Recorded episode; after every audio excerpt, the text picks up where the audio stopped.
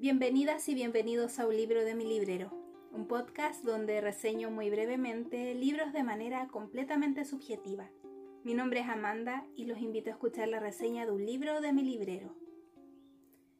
En esta ocasión les traigo la reseña de Ethan Fromm, que es la primera novela que he leído de la autora norteamericana Edith Wharton. Nacida en Nueva York en el año 1862 y fallecida a los 75 años, Edith Wharton es una de las novelistas de Estados Unidos más famosa y célebre. Fue la primera mujer en obtener el doctorado en letras de la Universidad de Yale y también fue miembro de la Academia Americana de Artes y Letras. Su obra más famosa, me imagino que la conocerán muchos, y que también es considerada la mejor de esta autora, es La Edad de la Inocencia. Ella tuvo la suerte de nacer en el seno de una familia muy adinerada, y es un punto que quiero señalar porque la misma autora menciona que al escribir el libro que nos convoca hoy, eh, fue toda una aventura para ella porque escribió de algo que no conoció y por lo tanto se sentía muy orgullosa en parte por la valentía de haberlo escrito. La edición que yo leí fue en formato electrónico de la editorial Alba, que en Amazon tiene un precio muy bajo, aunque la edición en papel es un poco más cara. Pero si les parece pueden ir a mirar su portada porque me parece que es perfecta para retratar la historia. Este es un libro muy cortito, creo que posee 100 páginas y es una novela que se lee de corrido y yo creo que es la mejor forma de hacerlo.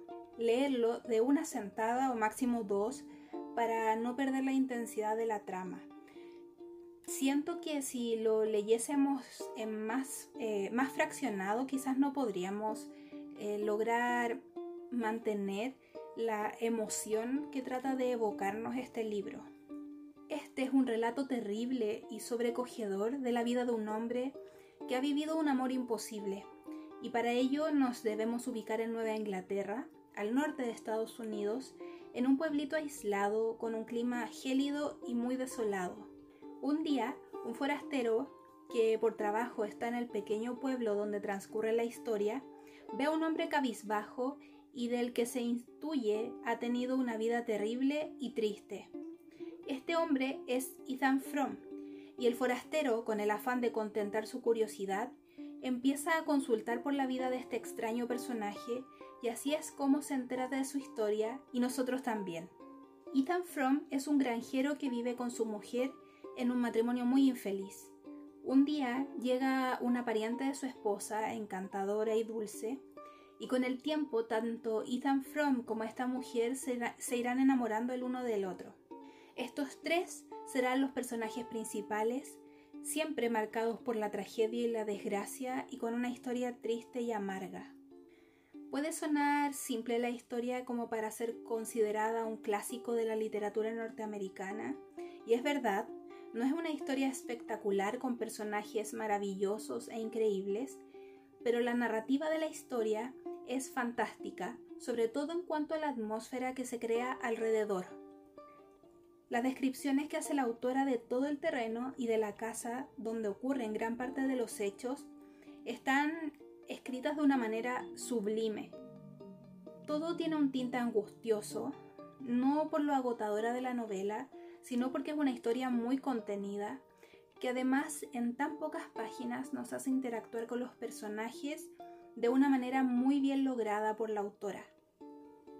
Sé que puede dar miedo escuchar que la parte más importante del libro son las descripciones. A mí me daría miedo al menos. Pero mm, vi que las recomendaciones de este libro venían de parte de personas a las que admiro en cuanto a la literatura, que realmente me animé a leerlo. y tenían razón, porque las descripciones no son pesadas, a pesar de resultar algo claustrofóbicas quizás de algún estilo gótico, sino que realmente se aprecia la pluma de la autora porque logra descripciones increíbles de manera muy breve. Recordemos que no tiene más de 100 páginas este libro. Además que su final es increíble por el hecho de que al estar leyendo y al haber escuchado o leído reseñas que dicen que es una historia de amor imposible, ocurre algo inesperado. Su final es muy potente, no sucede lo que pensabas que podía suceder. De hecho, ocurrió algo muy lejos de lo que imaginé y esperé. Y esto es algo que aplaudo muchísimo porque siempre es maravilloso quedar boquiabierto frente a un final inesperado, incluso cuando pensabas que te habían adelantado toda la historia y solo, no sé, yo solo esperaba eh, disfrutar la pluma de la autora pensando que ya me sabía toda la historia. Es un libro modesto, breve y muy intenso, que te mantiene con la sensación constante de que algo va a pasar sobre todo cuando sientes que se va acercando el momento que lograría explicar la vida de Ethan Fromm y el justificar por qué su vida es tan difícil y por qué él es un hombre tan triste.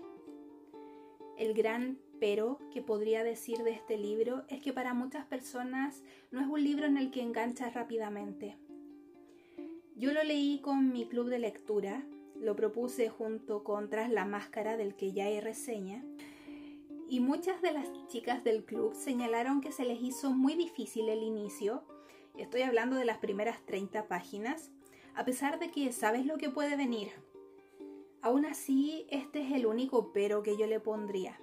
Creo que es un libro que se le puede dar más fácil a aquellos que estamos acostumbrados a la lectura de clásicos, pero lo recomendaría sin duda para iniciarse con la autora a pesar de ser tan distinto a los demás libros y novelas que escribió. Este fue el primer libro que yo leí de ella, pero posterior a eso ya he leído dos libros y si bien se nota la pluma de la autora, la historia y la ambientación son muy distintas a los que leí después de este. Y además este libro es muy breve, está escrito de una manera exquisita y acá no, no es importante la historia o lo que nos cuenta, sino cómo la autora consigue recrear el ambiente, por lo que creo que es una obra que la deja muy bien parada. Este libro mejoró mucho el nivel de las lecturas que realicé el año 2021, lo que me hace quererlo mucho más, porque después de haber leído El Conde de Montecristo en septiembre u octubre, todo se me hizo algo insípido, así que agradezco mucho a la autora por su excelente novela la que me permitió salir de un bloqueo lector, como le llaman, y empezar a volver a disfrutar de distintas historias. De esta manera me despido, les agradezco por haberme escuchado y hasta la próxima reseña de un libro de mi librero. Un abrazo.